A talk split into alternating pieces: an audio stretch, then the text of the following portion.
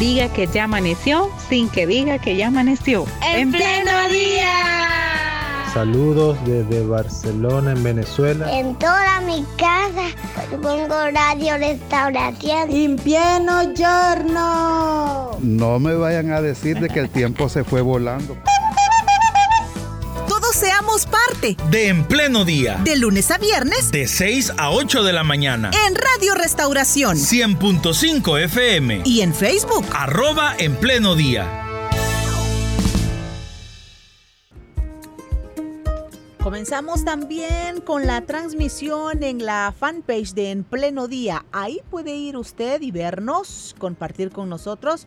Pero si no, pues puede seguir en la sintonía a través de Radio Restauración. Son las 7 de la mañana con 30 minutos, 7 con 30 minutos. Le damos paso en estos momentos al doctor Romeo Manzano, a quien le damos la bienvenida. Buenos días, doctor. Ay, aquí está. Hola, hermana. Muy buenos días. ¿Cómo ha estado, eh, doctor? Saludo para, un saludo para toda la audiencia y para todos los que están conectados también a través de redes sociales. Es un gusto estar acá compartiendo con ustedes en este día. ¿Cómo han ido las cosas, doctor? ¿Cómo ha estado el trabajo? Le hemos visto en sus redes sociales activo junto con su esposa, trabajando con los hermanos. Sí, gracias al Señor, pues ha habido bastante que hacer. Hemos estado ahí trabajando tanto en la zona como también en otras actividades. Y pues ya prácticamente finalizando lo que sería este 2022, contentos, ¿verdad? Por lo que Dios ha hecho, a pesar de todas las dificultades, de todo lo que hemos tenido que enfrentar. Dios ha sido bueno y aquí estamos, ¿verdad? Dándole gracias a Él. Qué bueno, doctor. Hoy es 20 de diciembre, ya estamos en los últimos días del 2022 y por eso hoy necesitamos de su consulta. Necesitamos de, o sea, nosotros consultarle a usted, doctor, acerca de la diarrea en fin de año. ¿Qué tan usual es, es este padecimiento? Eh, normalmente cuando se acercan estos días eh, es bastante común el encontrar eh, una pequeña elevación ¿verdad? en los reportes de casos de enfermedades gastrointestinales, especialmente ¿verdad? debido a el viento que se incrementa.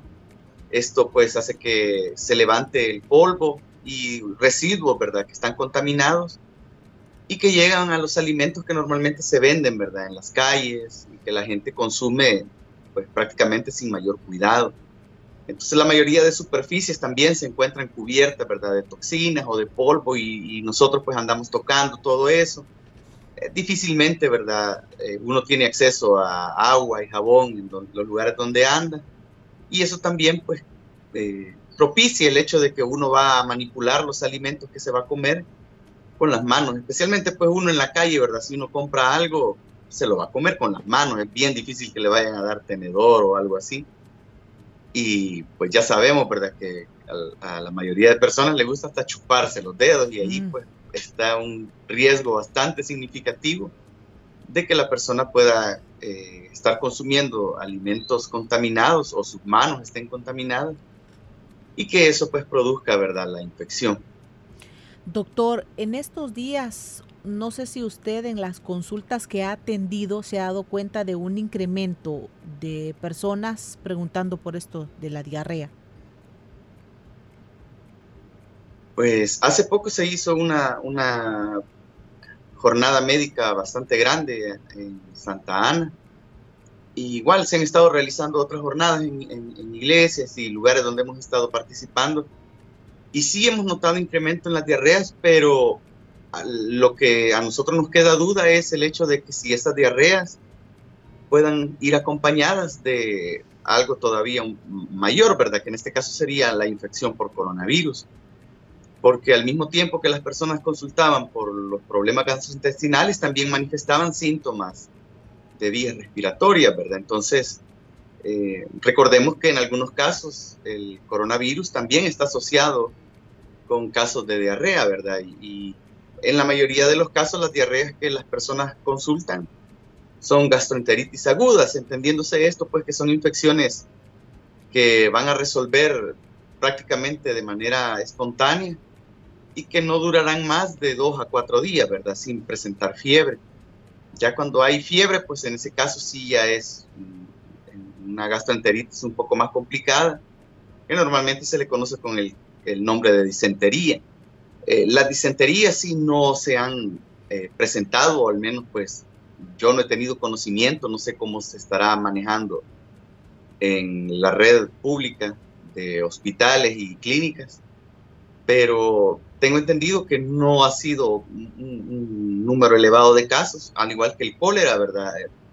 Eh, los últimos datos que daba el Ministerio de Salud es que los casos de cólera pues, prácticamente no se habían eh, manifestado en el país, no habían ni siquiera casos sospechosos. Pero muy probablemente también la mayoría de casos gastrointestinales pues han sido eh, cubiertos o, no se han manifestado totalmente porque la gente le ha dado más interés al, tema de las enfermedades respiratorias, ¿verdad? Y como hemos tenido recientemente, bueno, todavía nos encontramos, ¿verdad? En lo que sería la sexta ola de los casos de coronavirus, entonces muy probablemente eh, los casos que han habido de gastroenteritis aguda, pues se han ido asociados a lo que sería, ¿verdad? La sexta ola de coronavirus. Doctor, ¿y esta diarrea de estos días tiene alguna relación directa con la COVID-19? ¿Podría? Eh, de hecho que sí, porque, bueno, sabemos que ahorita ya medidas, ¿verdad?, de precaución son muy, muy mínimas. Eh, la gente prácticamente ya las ha olvidado. Y tanto el aglomeramiento como la falta del uso de mascarilla, pues son factores que van a estar eh, propiciando, ¿verdad?, el hecho de que las personas se contagien con coronavirus. Y eso ha sido eh, el pan de cada día, ¿verdad? Muchas, miles de personas han estado contagiadas en estos días, incluyendo, ¿verdad?, hermanos, eh, que son los que con los que uno más comparte, pues, y uno se da cuenta, ¿verdad?, de los síntomas. de igual manera, pues nosotros los profesionales de salud también hemos estado bastante más expuestos y sí han habido muchos casos, ¿verdad?, de enfermedades respiratorias. Ah, mientras no se haga la prueba, pues uno es bien difícil asegurar si ha sido coronavirus o no. Porque de igual manera los casos de influenza también se han estado manifestando.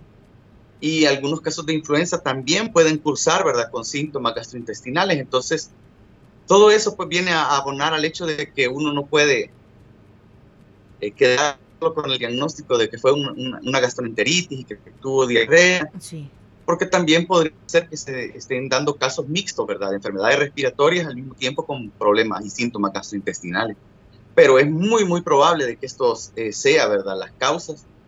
Eh, los aglomeramientos masivos, uno puede ver las calles abarrotadas, los centros comerciales ya se empiezan a llenar de una manera increíble.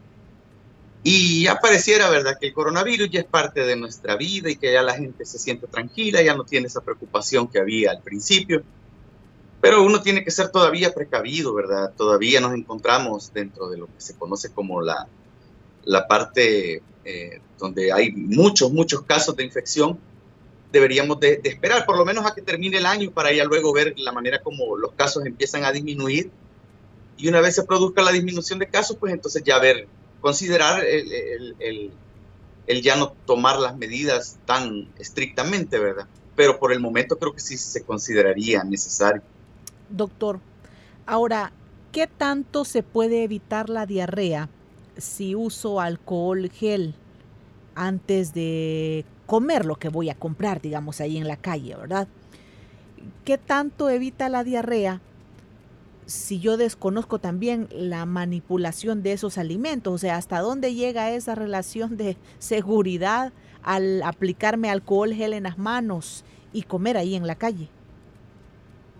Bueno, el, lavarse las manos, digamos, sería la mitad del proceso, ¿verdad? Porque si bien es cierto, eh, lo ideal sería el lavado de manos con agua y jabón. Porque en el caso del, alcohol gel se ha visto de que, si bien es cierto, el alcohol eh, puede llegar a, eliminar eh, virus y bacterias que estén en, en nuestras manos, pero también se conoce que esas bacterias al morir pueden liberar toxinas y esas toxinas pueden quedar en la mano, como, no nos lavamos, sino que ahí mismo, solo nos, por decirlo así, solo nos restregamos las manos, ¿verdad? Sí. Y todo va a quedar ahí mismo, entonces ese riesgo siempre puede existir, aunque sea mínimo, pero puede existir. Ah, de igual manera, cuando nos aplicamos alcohol gel, normalmente debajo de las uñas, pues siempre hay residuos y eso a veces no es suficiente con el alcohol gel, sino que con el lavado de manos sí es más efectivo. Oh, Pero como usted lo menciona, el lavado de manos solo es la primera parte, luego los alimentos sería lo, principal. Y si son alimentos que nosotros vamos a consumir en la calle, pues tenemos que tener prácticamente el 100% de seguridad que van a estar contaminados. O sea, si está haciendo viento, se está levantando polvo, o sea, eso constantemente está cayendo sobre lo que ahí uno va a consumir, llámese frutas, llámese eh, eh, lo que le llaman típico, ¿verdad? Que uno ve que le están preparando en la calle, papa frita, cualquier cosa que uno compra, incluyendo pan dulce o cosas así. Entonces, es de tener mucho cuidado, ¿verdad? Eh, en, la manera como nosotros vemos que esos alimentos se están preparando, en la manipulación que se les da, en la preparación que uno, ve que, la gente tiene para, la hora de, elaborar esos alimentos. Lo ideal sería no consumirlos, ¿verdad? No consumirlos y tener mucho, mucho cuidado porque sí pueden haber casos de eh, gastroenteritis que son un poco más complicadas, como en el caso de la fiebre tifoidea, la chiguelosis, que ya ellos sí presentan elevaciones de temperatura bastante considerables, son diarreas, ¿verdad? Con secreciones mucosas, e incluso sangre, por eso es que se le conoce como disentería. Y en estos casos sí ya va a requerir eh, tratamientos un poco más fuertes o incluso hasta llegar a la hospitalización. Entonces, para evitar todo ello, ¿verdad? Lo mejor es siempre eh, eh, realizar lavado de manos efectivo y consumir alimentos que sean preparados en casa, ¿verdad? Las verduras, desinfectarlas de una manera correcta, antes de preparar los alimentos en el hogar y todo, ¿verdad? Mantenerlo a una temperatura lo suficientemente eh, alta. En el caso cuando se va a recalentar alimentos, es de recalentarlo bien, no, no solamente un poquito y decir, ah, ya está calientito, no, es de, es de calentar bien los alimentos, porque en esa cocción, en esa elevación de temperatura, varias de las toxinas que producen diarrea, pues ahí son eliminadas y el riesgo es bastante menor de poderse contagiar. Doctor, eso quería preguntarle. Vaya, y si nosotros, por la mera tentación quizás, ¿verdad? De sentir, de comprar algo en la calle, y nosotros podemos decir, no, pero hay que comprar algo que esté caliente porque así ya mató las bacterias. Voy a comprar un atol porque viene caliente, voy a comprar un, un elote porque está caliente, porque ya se murieron ahí las bacterias. ¿Qué tan seguro es esto? Sí se conoce que la mayoría de bacterias no resisten las elevadas temperaturas, entonces de alguna manera puede ser eh, una, una, forma de tener un poco más de, de seguridad, ¿verdad? No es 100%. Yo creo que lo que más en estos casos ayudaría es, eh, vaya, si usted es una persona que habitualmente está consumiendo, ¿verdad? Productos fuera de la casa, que ya tiene, por decir algo, el lugar donde usted siempre va a comprar su atol o donde siempre va a comprar sus típicos, pues si usted conoce a la persona, ¿verdad? Y, usted sabe que usted siempre ha consumido y que nunca ha tenido problema, pues muy probablemente la manera como los elaboran eh, sea la adecuada, ¿verdad? Los mantienen cubiertos, no los tienen expuestos tanto al viento, al polvo, ni a una manipulación inadecuada. Entonces todo eso usted le puede generar un poco más de confianza. El problema es que usted se detenga en un lugar en donde usted ni siquiera sabe cómo se prepararon esos alimentos, con qué tipo de agua. Entonces todo eso es de tenerlo en consideración. Eh, no estoy diciendo que nunca compre nada en la calle, ¿verdad? Porque hay, esto sería pues muy triste para las personas que venden, ¿verdad? No tendrían una fuente de ingreso. Pero yo creo que depende de ambos, ¿verdad? Tanto el que, el que vende los alimentos, buscar la manera como prepararlos de una manera higiénica, saber, ¿verdad? Que, que lo que está haciendo pues le beneficia. Si, si yo soy una persona que vendo productos a las personas que, que andan deambulando, pues a mí me va a gustar que ellos siempre confíen en lo que yo les estoy vendiendo. Entonces, todo empieza desde la preparación, la manipulación de los alimentos que yo voy a vender. Y luego, pues también eh, depende de, de, mí, ¿verdad? De yo saber que tengo ya la confianza en el lugar donde voy a ir a comprar, que yo sé que los preparan bien, que nunca me he enfermado.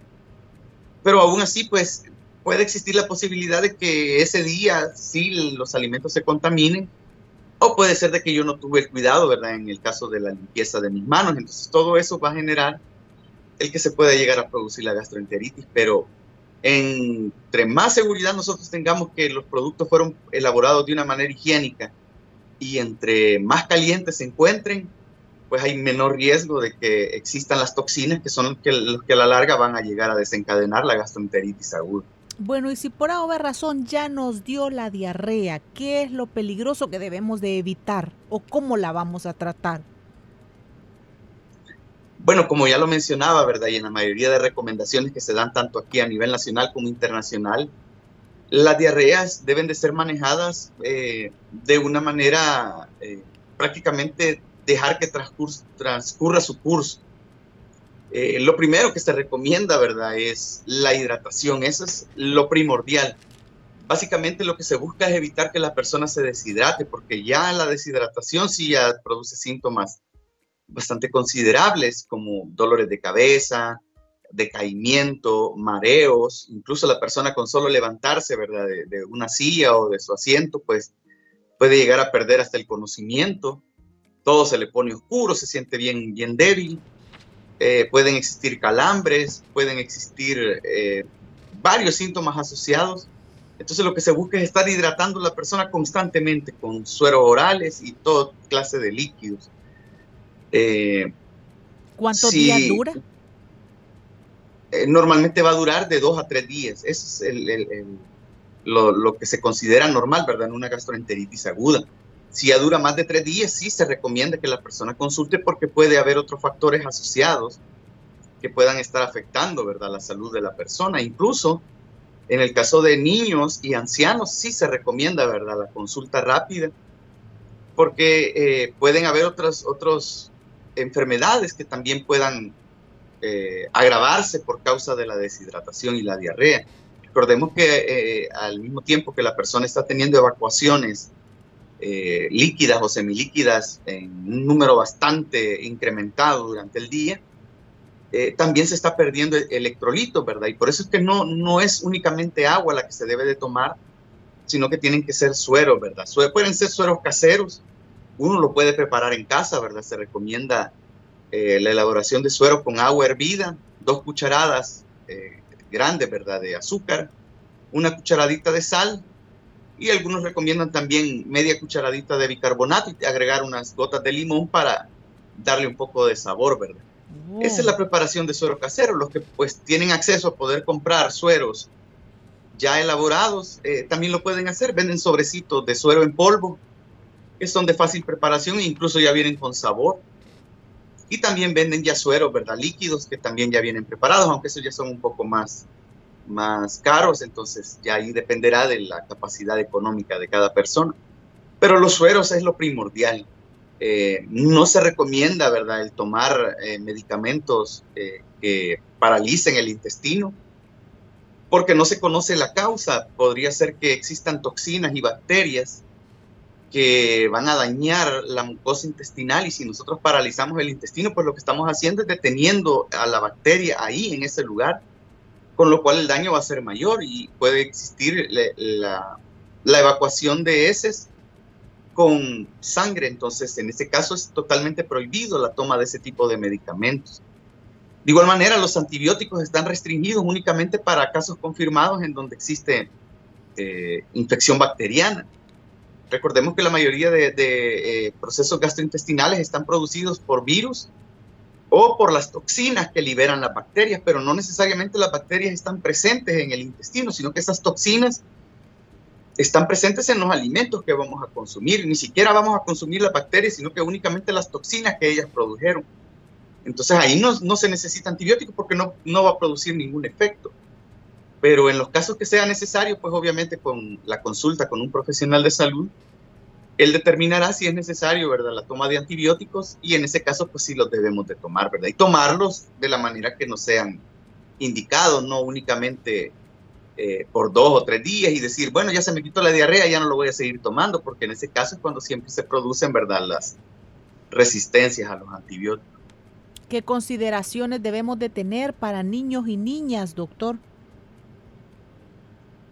el estar muy pendiente de su estado de alerta, el que esté alimentándose bien, el que esté eh, ingiriendo líquidos.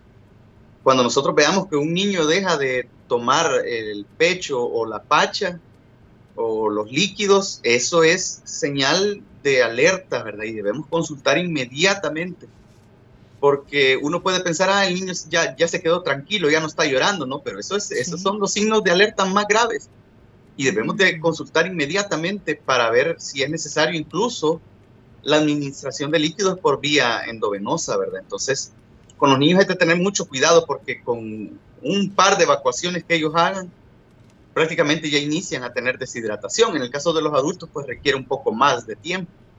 Pero en el caso de los niños sí es de tener mucho, mucho cuidado, especialmente los lactantes, los recién nacidos. En ese caso sí, siempre se debe de consultar y estar pendiente, ¿verdad? De su estado de alerta, de su estado eh, que esté comiendo de manera normal, eh, que no haya fiebre, porque todo eso, ¿verdad? Es lo que va a llamar la atención y va a orientar al manejo adecuado, ¿verdad? En estos casos. ¿Y para el caso con los adultos mayores? De igual manera, la, deshidratación en ellos tiene que ser eh, considerada, especialmente en el caso de la función renal. Eh, pueden llegar a presentar casos incluso de eh, insuficiencia renal aguda por la falta de líquidos. Entonces, sí es de tener mucho cuidado con ellos. De igual manera, la deshidratación eh, puede llevar a, bajas de temperatura eh, y esto también manifestarse, ¿verdad? En el caso de los pacientes adultos eh, con problemas, ¿verdad? Asociados a, la baja temperatura del cuerpo. Entonces, sí es de estar bastante pendiente también con ellos. No, no pensar, ¿verdad? De que como son grandes ya ellos aguantan y no hay problema, solo es una diarrea, dice la gente. No, no, tiene otros síntomas, pero revertir la deshidratación lleva bastante tiempo, es bastante complicado, entonces no es necesario llegar hasta ese punto. Desde el momento en que inician las evacuaciones eh, acuosas o semiacuosas, desde, ahí, desde ese momento hay que empezar a intervenir, hay que empezar a dar los sueros, té, líquidos, todos los líquidos de una manera abundante y estar pendiente, ¿verdad?, del estado de alerta también de la persona. Pregunta una de nuestras oyentes en la transmisión en línea, ¿qué se recomienda comer, pero cosas sólidas, cuando el estómago está así delicado? Además de, los sueros que usted ya nos ha mencionado, ¿verdad? El líquido. Pero algo sólido pues, que se pueda comer. No se recomienda mucho, ¿verdad? El consumo de, eh, comidas eh, preparadas. Se puede comer tal vez frutas, ciertos vegetales, eh, verduras. No se recomienda alimentos demasiado preparados o con, condimentos, porque recordemos que en ese momento lo que está pues siendo afectado es todo el revestimiento, ¿verdad? Tanto del estómago como del intestino. y, y, está afectada la absorción y la digestión de los alimentos. Entonces, en ese sentido, al consumir alimentos ya muy preparados o sólidos, pues va a costar que eh, eh, eh, el, estómago tenga la capacidad para producir una digestión adecuada y eso obviamente va a contribuir también para que se mantenga la diarrea. Entonces, lo que se recomienda son galletas, tal vez galletas saladas, frutas, verduras, pero hacerlo en una medida normal. Recordemos que no es a llenarse, ¿verdad? No, no es que yo diga, bueno, voy a comer porque estoy teniendo muchas evacuaciones. Sí. En, en, el caso de, de, los alimentos, el cuerpo tiene la suficiente capacidad como para mantener con los nutrientes que, que normalmente tenemos de reserva. Como ya lo mencioné, lo que sí tenemos que tener cuidado es la deshidratación y por eso es que lo que se recomienda son los líquidos, los líquidos abundantes, sopas, eh, purés, todo eso sí se puede comer, pero lo principal son los sueros, ¿verdad? Eso es lo, más indicado. Nos preguntan a través del WhatsApp qué tan indicado es tomar esas bebidas rehidratantes cuando hay diarrea. Si son sueros, son totalmente, ¿verdad? Indicados. Aquí nos si ya son otro tipo de bebidas rehidratantes, eh, las marcas comerciales. Ajá, exacto. Pues son bastante, bastante buenos, aunque no son indicados totalmente para lo que sería una eh, gastroenteritis. Sí ayudarían, pero no en un 100% como sí lo harían los sueros, ¿verdad? Eh, básicamente ahora los sueros, como les menciono, pues ya no son eh, así despreciados por, principalmente por los niños, ¿verdad? Los niños cuando oían palabra suero, pues no les gustaba, pero hoy vienen de todo tipo de sabores, vienen de preparaciones así en sobrecitos, que usted lo hace un, prácticamente un vaso, ¿verdad? Es la bebida. y así lo va a estar tomando como agua de tiempo. Incluso lo puede meter al refrigerador y van a estar helados. O sea, hoy la toma de sueros eh, se ha facilitado mucho, ¿verdad? Con todos los nuevos productos que están disponibles en el mercado. Y no necesariamente habría que comprar, ¿verdad? Estas otras bebidas rehidratantes porque igual son bastante caros y en este caso sale mejor invertir directamente en lo que son los sueros. Vaya, doctor, nos preguntan si una persona ha estado en el proceso de desparasitación, ¿a los cuántos días puede probar lácteos?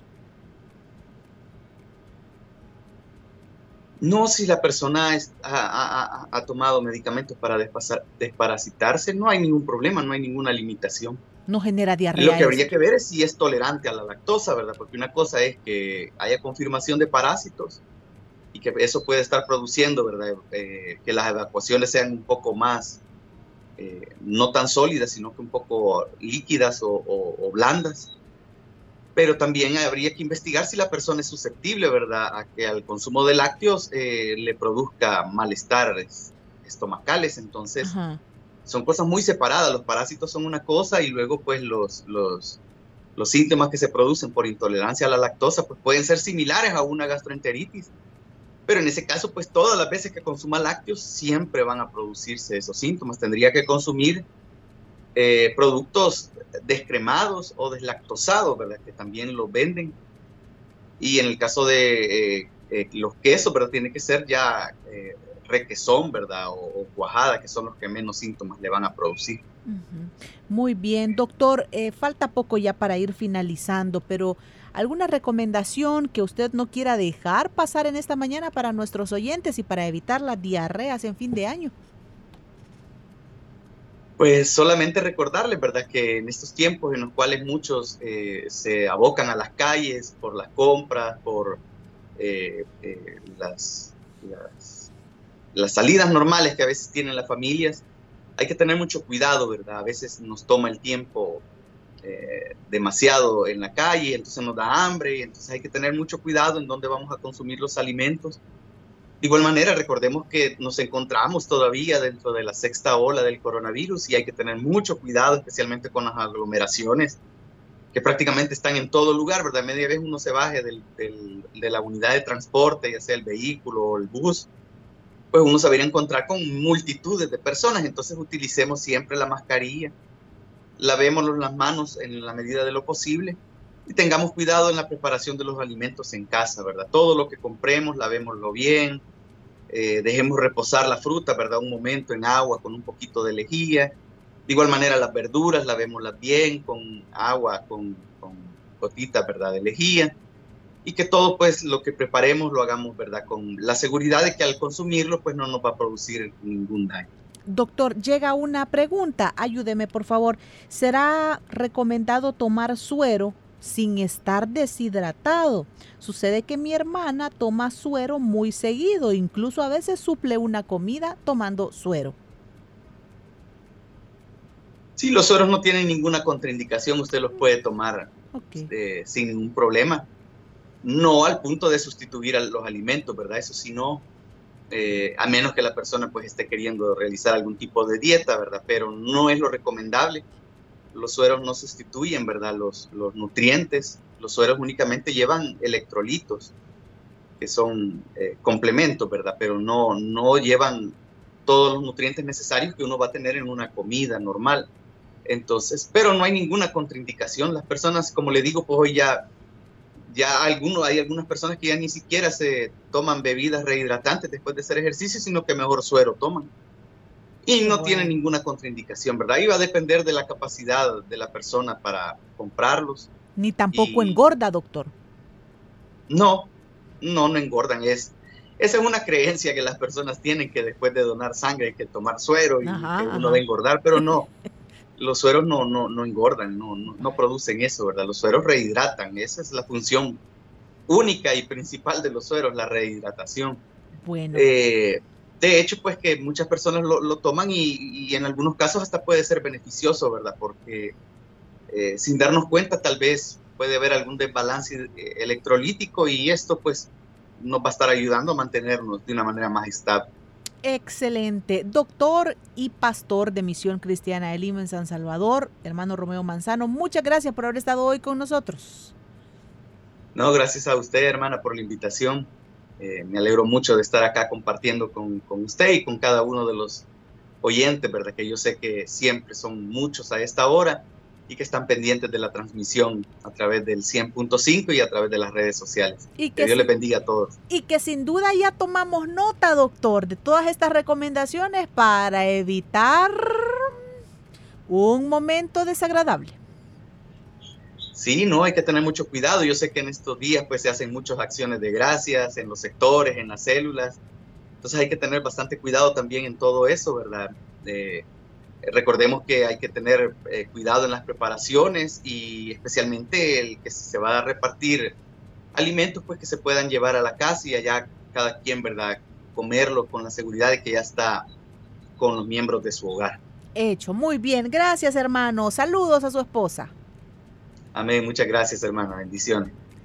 Muy bien, vamos cerrando nuestro programa en este día martes. Gracias por haber estado en sintonía de Radio Restauración y su programa en pleno día. La transmisión en línea la vamos a detener en estos momentos. Muchas gracias por habernos acompañado. Ahí queda alojada la entrevista en esta mañana en la fanpage de En pleno día. Mientras tanto, a ustedes les invitamos.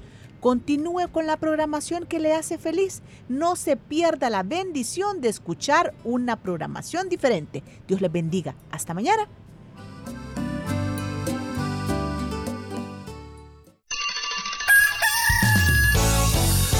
Diga que ya amaneció sin que diga que ya amaneció. En, pleno día.